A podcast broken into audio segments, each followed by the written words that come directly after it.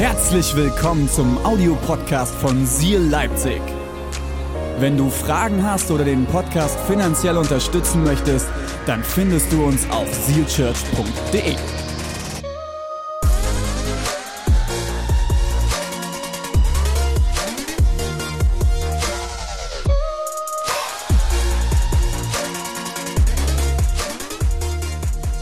Einen wunderschönen guten Morgen, Seal Church. Seid ihr wach? Sehr gut. Der eine oder andere überlegt noch. Zu lange an der Sachsenbrücke gestern gewesen. Joni? Nee, geht noch? Gut. Ganz liebe Grüße auch nach Dresden und nach Halle und auch online. Schön, dass ihr alle mit dabei seid. Und alle, die später den Podcast hören, schön, dass ihr eingeschaltet habt. Wir starten heute eine neue Predigtserie. Seid ihr ready? Wir haben letzte Woche beendet. Und es war eine sehr, sehr gute Beziehungsserie. Ab heute sind wir alle real. Für alle, die noch nicht so dinglisch sprechen, echt. Und jetzt können wir schauen, wie gehen wir mit unserem Echtsein weiter voran. Ich spreche jetzt gleich ein Gebet, nachdem ich einen Vers vorgelesen habe. Und dann schauen wir tiefer rein, oder? Ich habe ein bisschen Bibeltext mitgebracht. Heute habe ich den Vers aus Römer 8, äh, Römer 5, Vers 8. Gott aber beweist uns seine große Liebe gerade dadurch, dass Christus für uns starb, als wir noch Sünder waren. Jesus, ich danke dir, dass du uns vergeben hast und das schon längst getan hast. Danke dir, dass du uns liebst und dass du es gut meinst mit uns. Und ich bete, Jesus, dass du jetzt sprichst. Ich danke dir, dass du was vorbereitet hast. Und ich danke dir, dass du heute zu Herzen reden wirst. Wir lieben dich. Amen. Das erste Mal auf der Bühne Xenia. Woo! Vielen Dank, Xenia.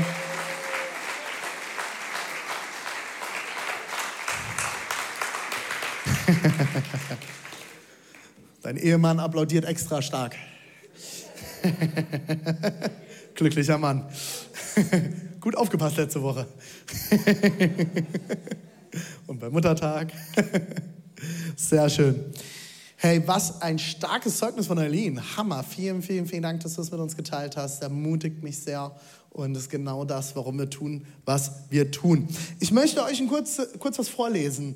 Ich, ich kriege immer mal wieder E-Mails und bin mit vielen Leuten im Gespräch. Und nach äh, dieser Love Week, die wir jetzt gefeiert haben, und hier in Leipzig hat Pastor Joel gerade eben schon ein bisschen was dazu gesagt, ich werde auch gleich noch mal zwei Sätze dazu sagen, ähm, hat mich das hier noch mal besonders ermutigt, weil ich glaube, die Love Week sollen genau dem münden, was ich euch jetzt vorlese. Die Nachbarin meiner Eltern erzählte uns mal etwas von einer modernen Freikirche in Leipzig. Da können wir ja mal hingehen, meinten wir. Hier schreibt ein junges Ehepaar, er hatte nicht wirklich viel mit Kirche vorher zu tun. Sie ist als Kind immer mal auf Pfadfindercamps gefahren und jetzt erfahren sie über die Nachbarin ihrer Mutter in Leipzig gibt es eine moderne Freikirche. Da zufälligerweise mein Mann auch mit einem Kollegen der Polizei ins Gespräch über Glauben und Kirche gekommen ist und sich dabei herausstellte, dass auch der Kollege regelmäßig in diese Kirche ging, gab dies dann den endgültigen Anstoß, auch einmal den Gottesdienst zu besuchen. Wir, ich erhoffte mir, dass wir irgendwie etwas von der Predigt mitnehmen können. Hm. Was der Gottesdienst schon vom ersten Moment an in uns auslöste, kann man nicht beschreiben. Wir heulten plötzlich beide los, schon beim ersten Lied, ohne besonderen Grund. Als dann die Predigt begann, hätte man glauben können, dass diese nur für uns geschrieben war. Als es zu Ende war, sind wir raus, schauten uns an und fragten uns, was das denn gewesen sei. Mit Worten nicht zu beschreiben. Wir waren im Anschluss essen und kamen einfach nicht klar. Aber von da an wussten wir, das kann kein Zufall gewesen sein. Hier ist jemand an unserer Seite. Wir gingen nun öfter zum Gottesdienst oder schauten es uns online an. Ich habe das vorhin in der Visionszeit hier in Leipzig schon mal den Mitarbeitern gesagt. Das ist der Grund, warum wir tun, was wir tun und warum wir es tun, wie wir es tun. Wenn du aus einem kirchlichen Hintergrund kommst, christlich aufgewachsen bist und heute hier Teil unserer Kirche bist, ist es so schön, dass du da bist. Noch schöner, wenn du heute hier bist und du nicht christlich aufgewachsen bist und etwas erlebt hast und Gott kennengelernt hast. Das ist mein größter Wunsch. Dass Christen Christen bleiben und dass Menschen Jesus kennenlernen. Das ist der Grund, warum wir tun, was wir tun als Kirche. Diese Geschichten sind die Geschichten, Geschichten, wie wir sie heute von Eileen gehört haben. Das sind die Geschichten, die ich sehen und hören will in unserem Haus. Diese Woche war Love Week. Jetzt starten wir heute eine Woche nach der Love Week oder am Ende der Love Week die Predigtserie Ich liebe meine Stadt. Hätte man ja eigentlich davor machen müssen. Ich finde es genial, dass sie heute beginnt. Wisst ihr warum? Love Week ist der Anfang von allem. Ich finde das ganz interessant. Wir machen Love Week jetzt schon x Jahre. Ich bin immer mit so Zeiten und allem immer ganz schlecht. Ich kann sowas immer ganz schlecht schätzen. Ich sage immer falsche Daten. Ich schätze mich auch immer jünger, als ich bin. und meine Frau sowieso. Notiz. Bitte, Frau Jünger, schätzen, gibt Pluspunkte. Ah, hast du notiert, ne? hey, ähm, wir machen das jetzt wirklich seit zig Jahren als Kirche. Und wir haben immer mal wieder Diskussionen vor der Love Week. Oh, müssen wir jetzt hier so eine Love Week Aktion machen? Wir haben doch alle gar keine Zeit dafür. Was soll denn der Scheiß? Jetzt äh, will ich eigentlich mal mit meiner Kleingruppe, haben wir jetzt die Woche Lobpreis geplant und jetzt sollen wir da irgendwas machen und rausgehen und dann muss ich da mit irgendwelchen Leuten reden. Da habe ich doch gar keine Lust drauf, habe ich auch gar keine Zeit dafür.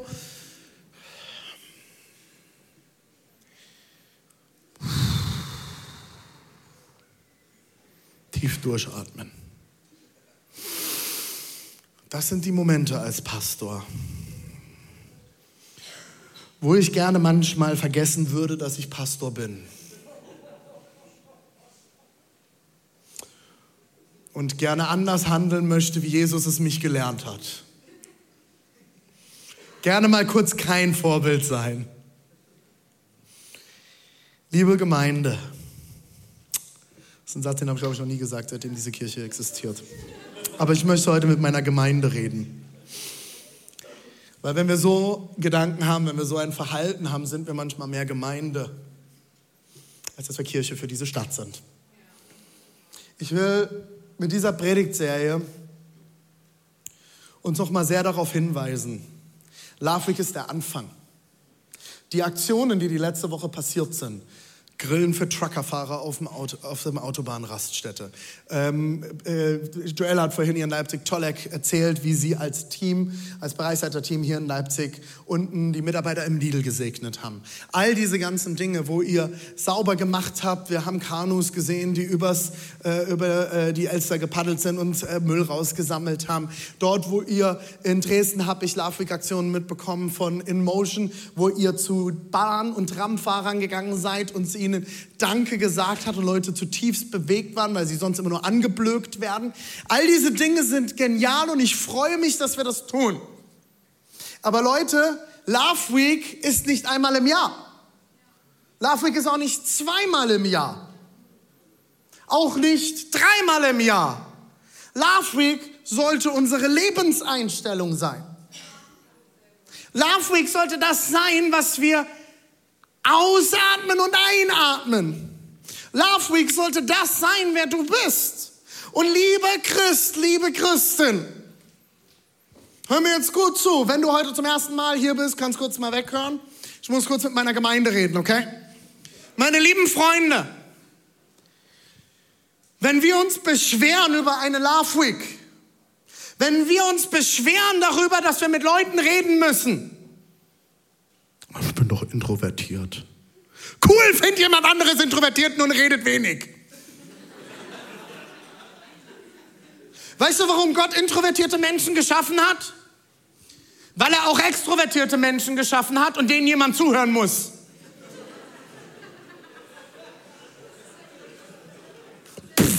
mind blowing.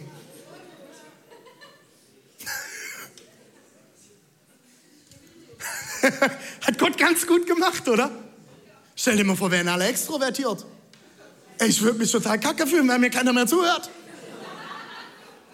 Das ist manchmal die Herausforderung unserer Ehe. Wir sind beide extrovertiert und alle unsere Kinder sind extrovertiert und labern alle wie ein Wasserfall. Leia sitzt manchmal am Tisch, unser Kleinster, zwei Jahre alt. Papa, Papa, Papa, hör mir doch mal zu. Weil die anderen alle am Reden sind und sie will auch was sagen. Das ist, manchmal wird es uns gut tun, noch jemand Extrovertiertes am, äh, Introvertiertes am Tisch sitzen zu haben, der einfach mal zuhört. So, es eine Person, die immer am Tisch sitzt und allen immer mal kurz zuhört. Fühlt sich jeder gehört. Hey, wenn, wenn wir nicht verstanden haben, was unser Auftrag ist,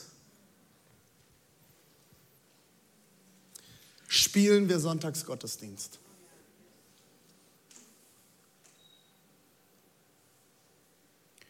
Wie oft kommen wir hier zusammen? Und ich habe das vorhin auch in der Visionsstadt schon gesagt. Manchmal fühlt es, sich, fühlt es sich für mich an, wie wir stellen hier so ein Puppenhaus hin und dann spielen wir da drin Vater, Mutter, Kind so ein bisschen Gottesdienst spielen. Jeder weiß, wann er wo im Gottesdienst die Hände zu heben hat. Äh, man weiß, wie der Gottesdienst abläuft. Ist ja bei uns schon ganz gut vorprogrammiert. Ähm, wir wissen ungefähr, was passieren wird. Und irgendwann kommt der Abschlusssegen, dann ruft lauter jemand Amen und dann gehen wir heim. Gut, wir haben noch Kaffee gehabt, guten Kaffee. Wenn wir nicht verstanden haben, worum es als Kirche eigentlich geht. Und jetzt hören wir mal alle kurz zu, die schon immer Christen sind. Du, du hast dich schon in deiner Mutterleib für Jesus entschieden. Du bist mit der Kinderbibel in der Hand geboren worden. Gut, du hast mal kurz ein bisschen in der Kinderkirche früher rebelliert, Sonntagsschule, Christenlehre, wo auch immer du hingegangen bist, Rüstzeiten. Also ein Wort, das muss ich kennenlernen hier. Du bist schon immer damit aufgewachsen. Das, was du hier siehst, ist zu einem großen Stückteil für dich Normalität. In christlichen Freikirchen haben wir ganz oft ein großes, große Herausforderung. Die größte Herausforderung für uns ist es, auf unser soziales System zu organisieren. Ich komme manchmal nicht mehr hinterher mit den ganzen Treffen, die ich habe und wer noch alles mit mir sich treffen will. René, du bist der Pastor. Ich kenne genug Leute, denen es so geht in der Gemeinde. Wir sind so beschäftigt, uns mit anderen Christen zu treffen, dass wir vergessen, dass das, was wir hier haben, jeden Sonntag, in deiner Kleingruppe, in deinem Team, dass das für über 99 Prozent unserer Städte hier im Osten nicht die Realität ist. Ich habe diese Woche mit jemandem aus Halle telefoniert und es hat mich zutiefst bewegt. Ähm, eine junge Familie, die durch eine schwierige Zeit gegangen sind in den letzten Wochen. Und er sagte mir, René, es war 6 Uhr morgens, samstags. Und ich wusste, wen ich anrufen kann. Das ist nicht normal. Das, was wir als Kirche haben, sollten wir nicht für uns haben, Freunde. Ja, unser Gottesdienst ist doch schon relativ voll, René. Ja, machen wir einen zweiten. Oh, wir sollen das jetzt wieder machen. Du? Ich? Wir? Oh, das ist aber ganz schön anstrengend. Ja, ist es. Jeden Sonntag aufs Neue. Jede Woche wieder. Ist das auch anstrengend. Aber wisst ihr was, wenn ich diese Geschichten lese, wenn ich diese Stories höre, weiß ich wieder, warum ich es tue. Weil Menschen ein Zuhause finden, weil Menschen ankommen, weil Menschen gesegnet werden, weil Herzen geheilt werden, weil Menschen Hoffnung finden. Deine Hoffnung, Gott, wo bringen wir das in unsere Stadt? Wo sind die Leute, die das hören müssen? Kennst du deine Nachbarn? Wissen deine Nachbarn davon? Oh, das ist jetzt aber ganz schön viel Druck, René. Ja, Halleluja, den macht ja zum Glück nicht ich, sondern Jesus. Er lebt es uns, lebt es uns vor. Er sagt es uns. Wir sind nicht dafür geschaffen, als Christen sonntags uns einen Arschblatt zu sitzen in einem Gottesdienst und Halleluja am richtigen Ort zu rufen. Das ist nicht unser Job. Das ist nicht unsere Aufgabe. Und nachher beim Mittagessen darüber zu diskutieren, naja, der Predigt war jetzt so lala heute, Worship war ein bisschen besser, aber letzte Woche, Bruder, war ganz schlimm, äh, war auch ein bisschen laut und da war es zu leise und hier, dort und das und ob Frauen überhaupt predigen dürfen, weiß ich jetzt auch gerade gar nicht mehr. Ich bin da ganz verwirrt jetzt, äh, habe da gerade wieder mal einen Podcast gehört, da haben die gesagt, geht gar nicht. Jetzt bin ich total überfordert mit meinem Leben, weil da hat eine Frau gepredigt, Halleluja. Aber das machen wir, das ist das, was wir mit Christentum ganz oft tun. Wisst ihr, was das Schlimmste ist? Christen, denen langweilig ist. Gemeinden, wo niemand mehr zum Glauben kommt, Gemeinden, wo niemand Neues dazukommt. Im Schnitt kommen in deutschen Freikirchen anderthalb Personen im Jahr zum Glauben. Wisst ihr, was da passiert? Die fangen an, sich gegenseitig zu zerstören und diskutieren einander zu Tode. Der Pastor hat mich am Sonntag nicht begrüßt. Der ist einfach an mir vorbeigelaufen. Oh oh, oh oh, wenn Jesus das wüsste. Dass du dich so minderwertig fühlst, dass du ein Problem hast, wenn der Pastor dich nicht begrüßt. Ja, aber ich spende doch Geld dahin. Ich bezahle den doch. Nicht mal mein Name. Alles gut.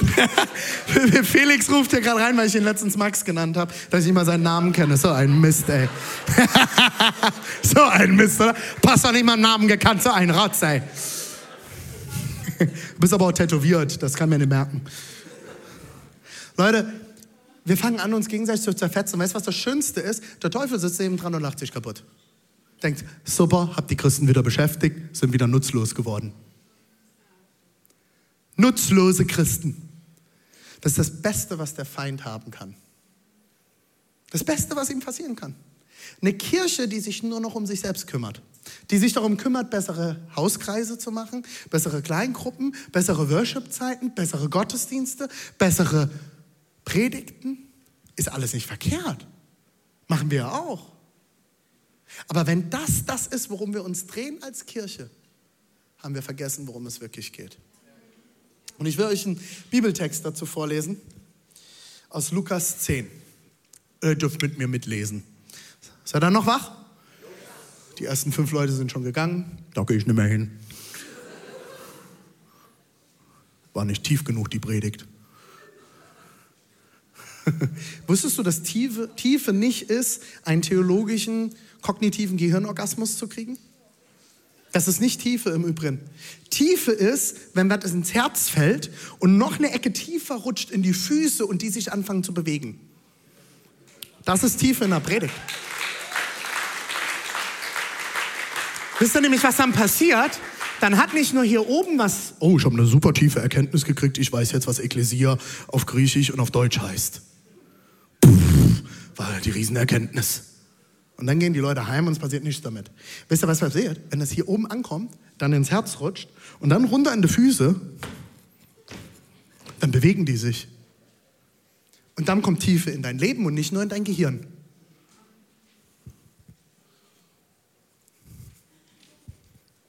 Wir lesen. Lass das mal stehen. Da stand ein Gesetzeslehrer auf. Okay, für alle Christen, die Geschichte kennt ihr die meisten von euch. Ihr habt die auch wahrscheinlich schon mal in eurer Kinderbibel gesehen, in eurer Kinderkirche gehört, Christenlehre, wo auch immer. Achtet, passt mal trotzdem mit auf, ich will da mit euch reingehen, okay? Da stand ein Gesetzeslehrer auf, um Jesus eine Falle zu stellen. Coole, coole Sache, oder? Sohn Gottes ist auf der Erde und hängt ein Gesetzeslehrer, ein gut ausgebildeter Theologe kommt und sagt, ich stell dem jetzt mal eine Falle. Mal gucken, was passiert. Denk mal drüber nach. Dein Gehirn macht ganz oft dasselbe. Muss mal drauf achten. Wir versuchen, uns oder Jesus zu verarschen mit unserem Verhalten. Passiert ganz oft. Acht mal drauf in deinem Leben. Lehrer, fragte er, was muss ich tun, um das ewige Leben ohne pinke Unterstreichung?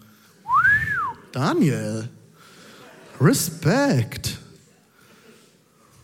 Gefällt mir um das ewige Leben zu bekommen. Jesus erwiderte, Was steht denn im Gesetz Gottes? Was liest du dort? Also der Typ kommt, will ihm so, wie sagt man da, so ein bisschen austricksen. Was muss ich denn tun, um das ewige Leben zu haben? Was muss ich machen? Sag doch mal. Weil er erwartet, dass er was sagt, was nicht richtig ist. So, wir gucken mal. Jesus ist schlau. Er sagt, ich habe einen Gesetzeslehrer vor mir sitzen. Was sagt denn das Wort Gottes? Lass uns mal hinschauen. Okay, der Gesetzeslehrer antwortet, du sollst den Herrn, dein Gott, lieben von ganzem Herzen, mit ganzer Hingabe, mit all deiner Kraft und deinem ganzen Verstand. Und auch deinen Mitmenschen sollst du so lieben wie dich selbst. Richtig erwidert Jesus. Tu das und du wirst leben. Aber der Mann wollte sich nicht, äh, wollte sich verteidigen und fragte weiter, wer gehört denn eigentlich zu meinen Mitmenschen? Jesus antwortete ihm mit einer Geschichte. Ein Mann ging von Jerusalem nach Jericho. Unterwegs wurde er von Räubern überfallen. Sie schlugen ihn zusammen und raubten ihn aus und ließen ihn halbtot liegen. Dann machten sie sich davon. Zufällig kam darauf ein Priester vorbei. Er sah den Mann liegen und ging schnell Eier machen, dass ich auch noch dran bin. Auf der anderen Straßenseite weiter. Genauso verhielt sich ein Tempeldiener, ein Levit. Er sah zwar den verletzten Mann, aber er blieb nicht stehen, sondern machte einen großen Bogen um ihn. Dann kam einer der verachteten Samariter vorbei. Verachteten Samariter. Als er den Verletzten sah, hatte er Mitleid mit ihm. Er ging zu ihm hin, behandelte seine Wunden mit Öl und Wein und verband sie. Dann hob er ihn auf, sein Reittier, und brachte ihn in den nächsten Gasthof, wo er den Kranken besser pflegen und versorgen konnte. Am folgenden Tag, als er weiterreisen musste, gab er dem Wirt zwei Silberstücke aus seinem Beutel und bat ihn, pflege den Mann gesund. Sollte das Geld nicht reichen, werde ich dir den Rest auf meiner Rückreise bezahlen. Was meinst du? fragte Jesus jetzt den Gesetzeslehrer. Welcher von den dreien hat an dem Überfallenen als Mitmenschen gehandelt? Der Gesetzeslehrer erwiderte, natürlich der Mann, der ihm geholfen hat. Dann geh und folge seinem Beispiel, forderte Jesus ihn auf. Der barmherzige Samariter. Die meisten, die irgendwie lange genug in Kirche und christlichen Kreisen unterwegs sind, kennen diese Geschichte sehr, sehr gut. Wer ist dieser Samariter? Samariter und Juden waren verfeindet. Ein Samariter und ein Jude haben nicht zusammen gegessen, haben nicht zusammen Zeit verbracht, haben nicht zusammen Wein getrunken. Und wenn ein Jude einem Samariter auf der Straße begegnet ist, hat er die Straßenseite gewechselt. Der Einzige, der stehen bleibt und hilft, dem Juden, der dort liegt, ist der Samariter. Und ich glaube, Jesus hat dieses Bild ganz bewusst gewählt. Er spricht vom Priester und er spricht vom Tempeldiener. Die perfekten Juden damals. Die Worshipleiter, die Prediger, die Kleingruppenleiterin, die Teamleiterin. Haben wir noch ein barmherziges Herz? Ich will dich das heute mal fragen und herausfordern. Es wäre der Job des Tempeldieners und des Priesters gewesen, anzuhalten und dem Mann zu helfen. Sie kannten Gottes Wort. Das wäre ihre Aufgabe gewesen. Und ihr habt gemerkt, wie der Gesetzeslehrer auf einmal ganz peinlich berührt, hinten raus ganz klein wurde. Er wurde ganz ruhig. Wahrscheinlich, weil er sich getroffen gefühlt hat. Sie kannten das Wort Gottes. Sie kannten den barmherzigen Gott. Sie kennen die Stellen. Im Alten Testament ist es sogar bis ins Detail beschrieben, dass man Armen helfen soll, dass man den Witwen helfen soll, dass man den Kranken helfen soll. Es ist bis ins Detail im Alten Testament beschrieben. Und es war auch noch einer von ihnen. Es war einer von ihrem Volk, da hat kein Samariter gelegen, sondern ein Jude. Sonst hätte man ja noch sagen können, okay, das sind jetzt ein anderes Volk, die sollen sich selber um sich kümmern. Nein, es war einer von ihnen. Was machen sie? Sie laufen einen großen Bogen drumherum.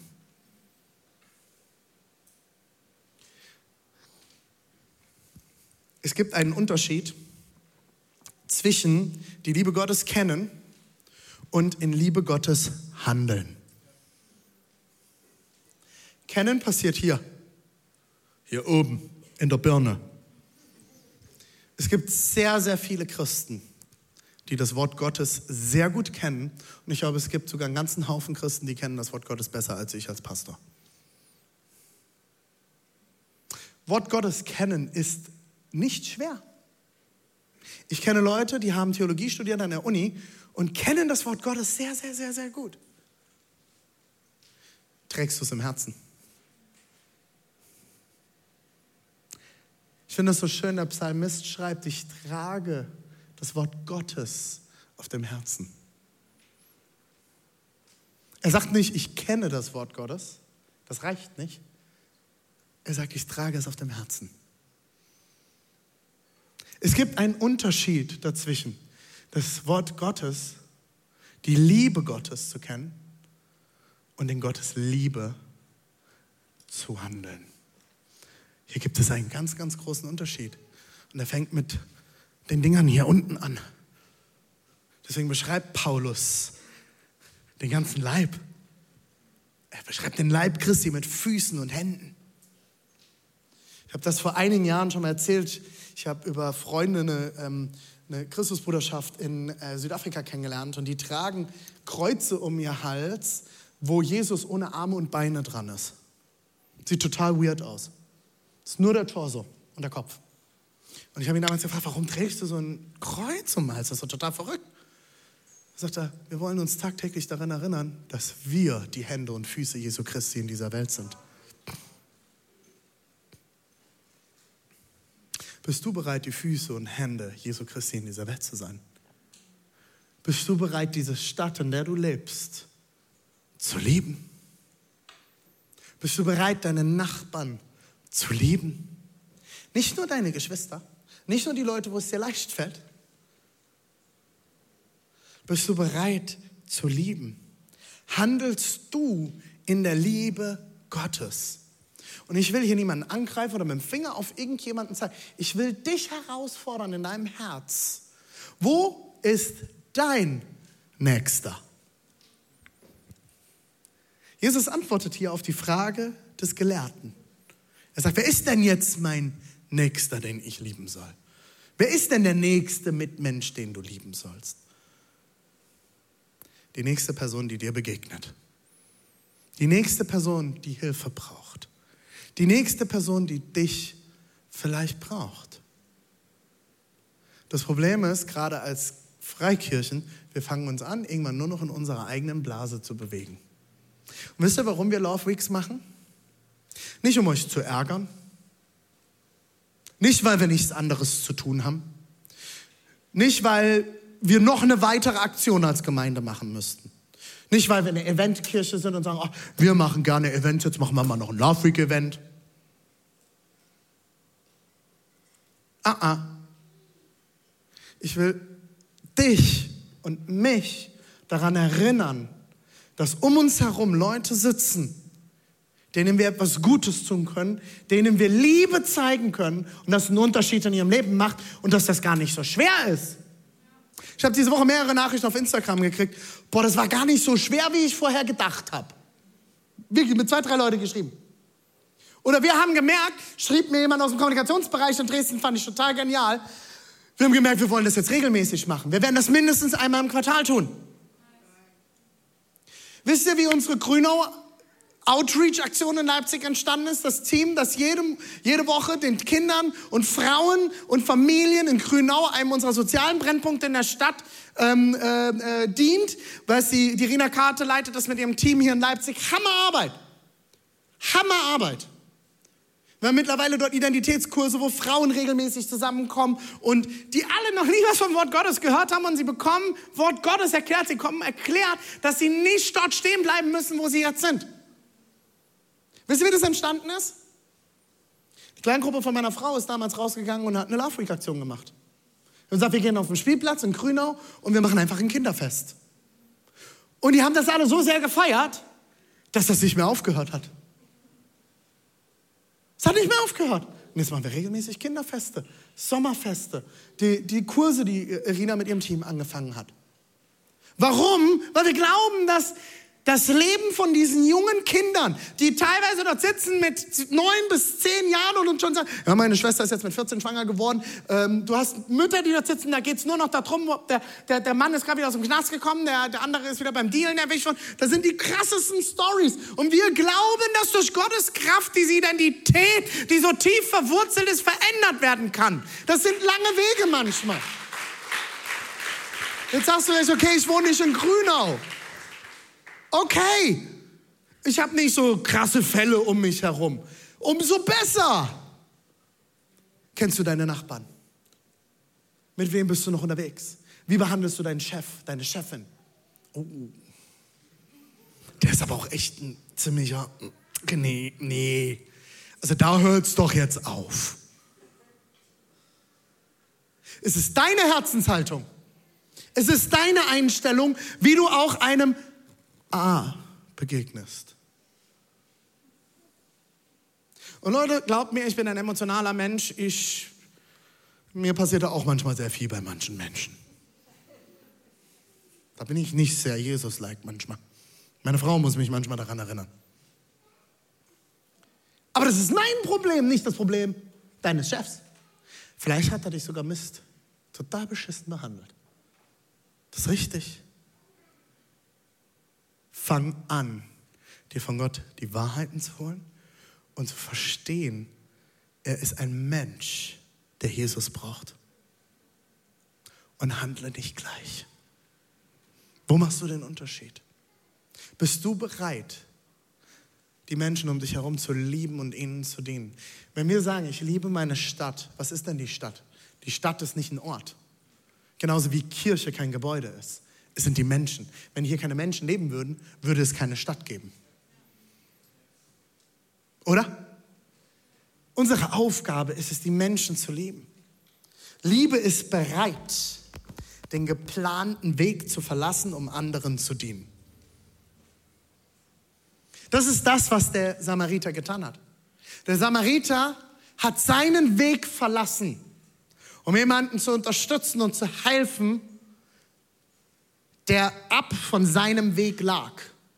Und hat gesagt, ich nehme mir jetzt die Zeit und ich diene diesem verletzten Mann. Bist du bereit, von deinem Weg abzugehen? Deinem Plan? Und Menschen zu dienen um dich herum, die verletzt sind. Ich sage euch eins, die Menschen, die um uns herum leben und dich vielleicht auch manchmal nerven, die dich verletzen, die, die, die schwierig sind. Es sind genauso wie du und ich Menschen, die eine Geschichte geschrieben haben und von ihrer Geschichte beeinflusst sind. Verletzte Menschen verletzen Menschen. Sei du die Person, die mit Heilung reintritt. Sei du die Person, die mit Heilung hineinkommt, die mit Wahrheit hineinkommt mit Identität hineinkommt und etwas verändert.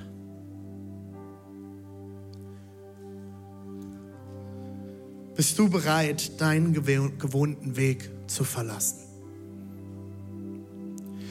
Oftmals ist eine bereitwillige Person alles, was es braucht.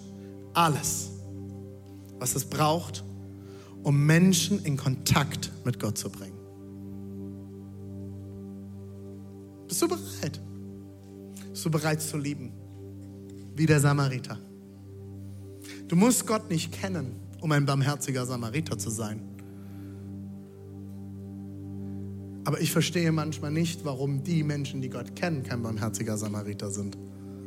Bei mir angefangen. Ich stehe nicht hier als hier jemand, der es hinkriegt. Ich will mich genauso mit auf den Weg machen.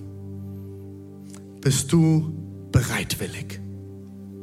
Bereit und willig zu gehen, die Füße und die Hände Jesu in dieser Stadt zu sein. Dort, wo du herkommst, vielleicht auch ein Dorf. 1. Korinther 13, 4 bis 7, damit will ich schließen. Liebe ist geduldig und freundlich. Sie ist nicht verbissen und sie prahlt nicht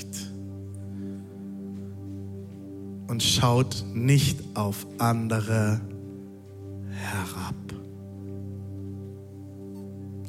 Liebe verletzt nicht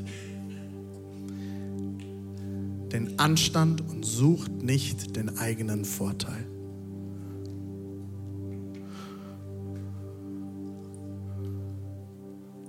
Sie lässt sich nicht reizen. Oh oh. Weiter. Ist nicht nachtragend. Sie freut sich nicht am Unrecht. Schadenfreude. Es geschieht ihm recht. Sondern, Achtung, was tut sie? Sie freut sich. Freude. Gehe manchmal in christliche Veranstaltungen und frage mich, ob ich auf einer Beerdigung gelandet bin. Naja, wenn wir Abendmahl feiern, dann feiern wir ja, dass Jesus beerdigt wurde. Ah, ah, wir feiern, dass Jesus auferstanden ist. Halleluja. Weil ohne Auferstehung wäre der Tod sinnlos gewesen. Tut mir leid. Wenn die Wahrheit siegt, Liebe nimmt alles auf sich, alles auf sich, alles auf sich. Sie verliert nie den Glauben. Oder die Hoffnung und hält durch bis zum Ende. Das ist heftig, Leute. Das ist der Standard. Spürt ihr den Druck? Spürt ihr den Druck? Und alle Ehefrauen nicken ihren Männern zu. Hast du gehört? Spürt ihr den Druck? Das ist heftig. Wisst ihr was? Das ist die Beschreibung für Gott.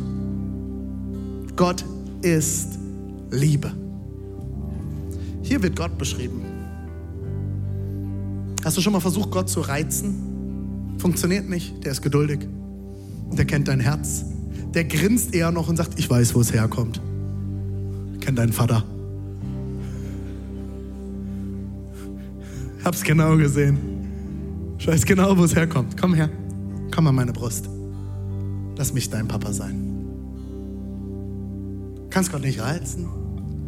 Auch das Bild, das von Gott gemalt wird manchmal, wie er auf den Sünder herabschaut. Wisst ihr, wie Gott den Sünder anschaut? Mit purer Liebe. Mit purer Liebe. Er mag die Sünde nicht, er schaut als Vater auf dich und guckt dich an denkt, Digga, was machst du schon wieder? Ich habe Kinder, ich weiß genau, wie sich das anfühlt. Du schaust manchmal hin und du fragst dich einfach nur, was tust du da gerade? Das macht keinen Sinn. Und so schaut Gott auf uns herab. Aber mit was für Augen? Mit liebenden Augen. Er schaut mit liebenden Augen. Er schaut mit liebenden Augen. Das ist Gott. Er freut sich. Er verliert nie den Glauben. Er hat Hoffnung und hält durch bis zum Ende. Durch die Kraft des Heiligen Geistes lebt ein Teil Gottes in dir. Die Bibel spricht darüber, dass der Geist Gottes in dir Wohnung genommen hat. René, ich krieg das nicht hin. Ich auch nicht. Heiliger Geist, kannst du das in mir tun? Kannst du das in mir tun? Ist dir bewusst, dass ein Teil der Kraft Gottes in dir lebt und diese Dinge produzieren kann?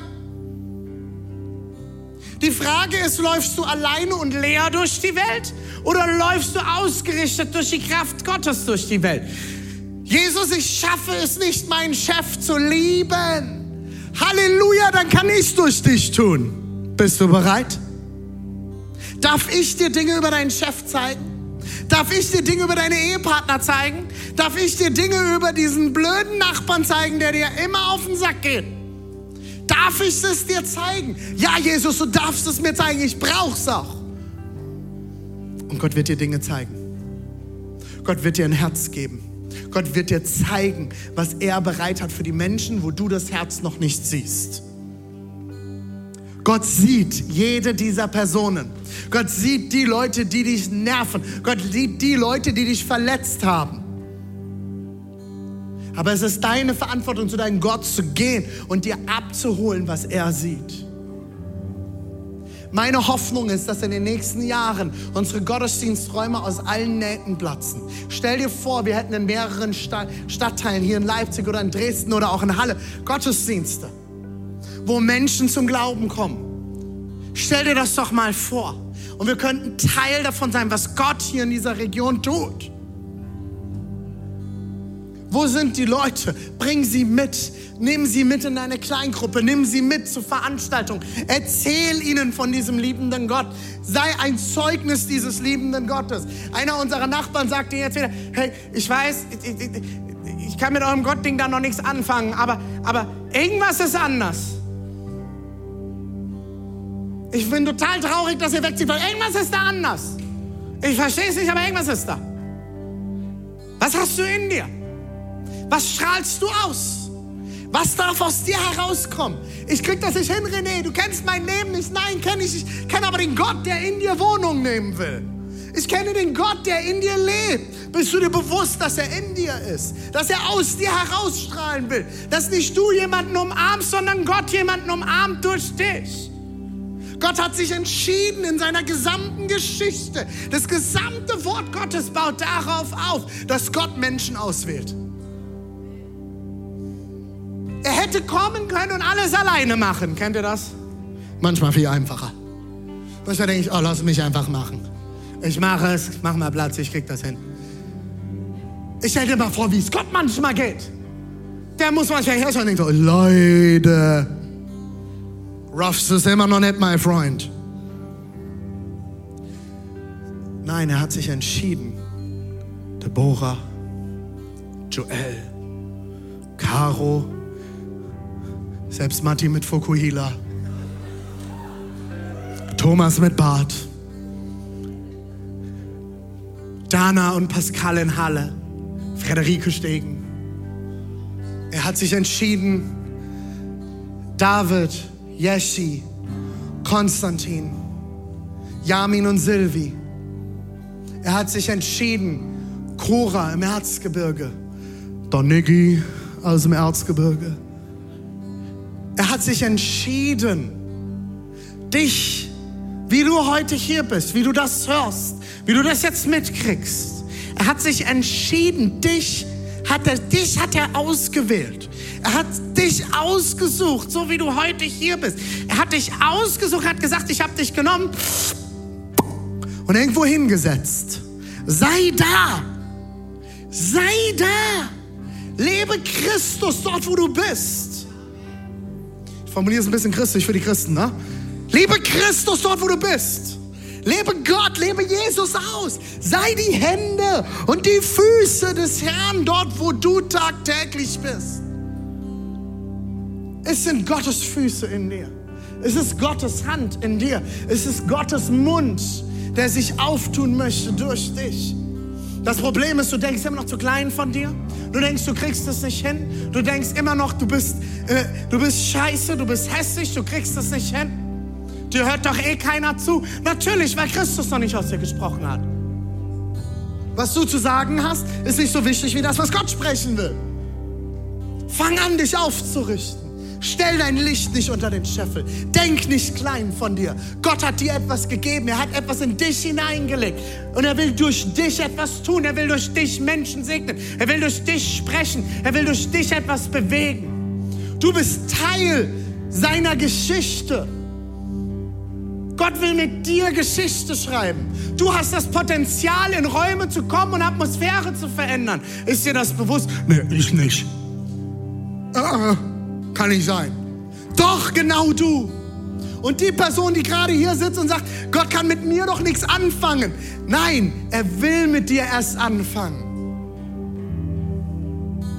Lässt du ihn? Bist du bereit zu sagen, Gott, ich bin hier? Oh, mir geht es eigentlich schon richtig gut. Was denkst du, wie es dir geht, wenn Christus durch dich anfängt zu wirken? Ich habe doch alles. Es geht auch nicht darum, dass Gott dir noch mehr geben will. Er will dich gebrauchen.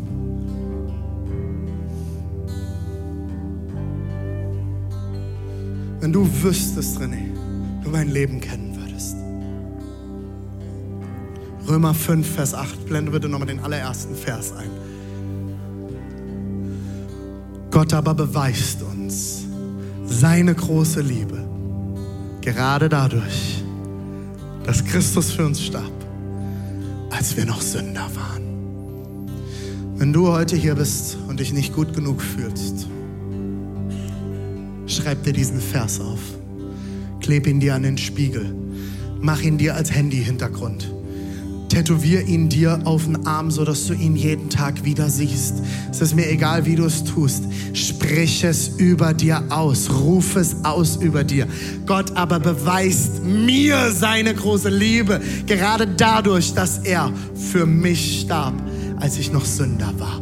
Ich sage dir heute eine Sache, wenn du Jesus Christus in dein Leben eingeladen hast und gesagt hast, ich will dir nachfolgen, komm in mein Leben, so wie wir es jeden Sonntag mit Menschen beten, du bist kein Sünder mehr.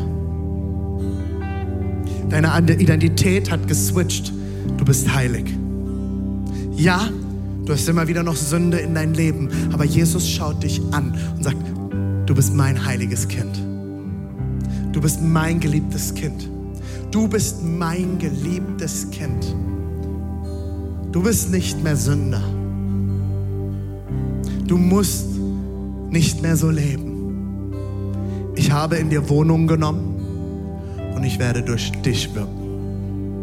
Und dort, wo du es nicht hinkriegst, darfst du nach Hause kommen zu deinem Vater und dir abholen, was du brauchst.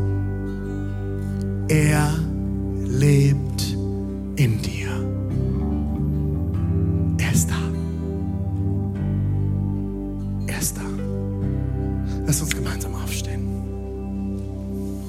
Standorten. Ich möchte beten.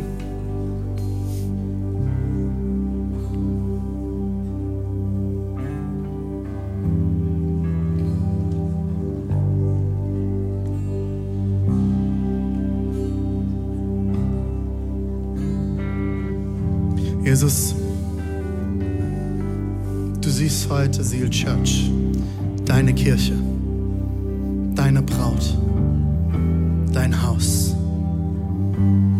jedes einzelne Gesicht. Du siehst jedes einzelne Herz. Du kennst jeden Einzelnen beim Namen. Du hast jedes Haar gezählt. Du hast jeden, wie er heute zuhört, zuschaut Du hast jeden geschaffen. Und ich danke dir, Jesus, dass du uns nicht trotzdem liebst, sondern genau deswegen. Du jeden einzelnen von uns geschaffen hast. Heiliger Geist, ich danke dir, dass du in uns lebst.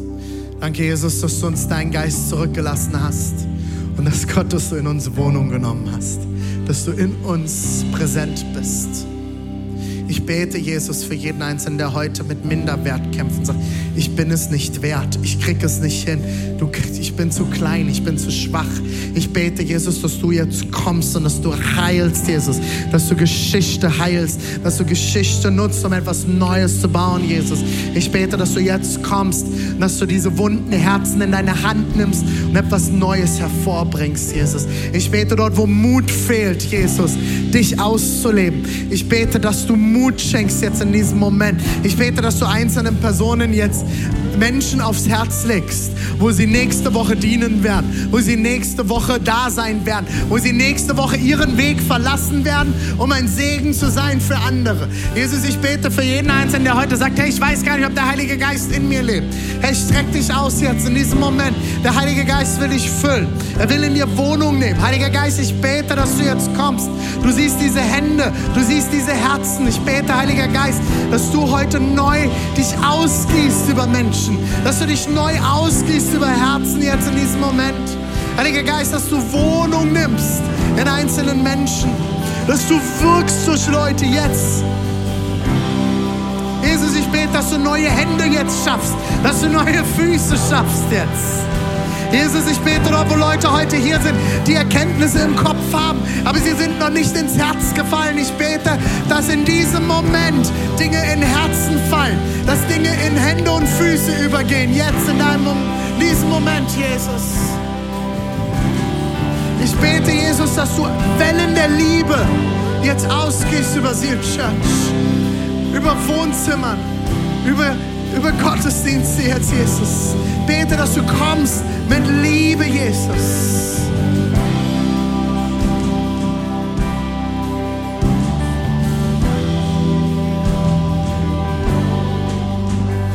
Jesus, du bist ein Gott, der Wunder tut. So Gefühl, dass jemand hier ist, du sagst, hey, René, du hast keine Ahnung, hierfür brauchst ein riesengroßes Wunder. Halleluja, ich glaube an einen Gott, der Wunder tut. Ich glaube an einen Gott, der Wunder tut. Wir werden das jetzt gemeinsam singen. Wir werden singen von seinen Wundern. Wir werden singen von seiner Kraft. Und ich will dir das heute zusprechen, dieses Lied. Hier fängt es an. Heute ist der Anfang. Heute ist der Neuanfang. Heute ist der Anfang von etwas Neuem in deinem Leben. Ich lade dich ein, einfach mal deine Hände zu heben, dort wo du stehst, wenn du das möchtest. Heb doch mal deine Hände mit mir ein Zeichen von hier bin ich Gott. Hier stehe ich vor dir, Gott. Vielleicht fängst du das in deinem Herz an zu beten. Hier stehe ich. Hier fängt es an und Wunder geschehen. Gott nutze mich. Gott gebrauche mich.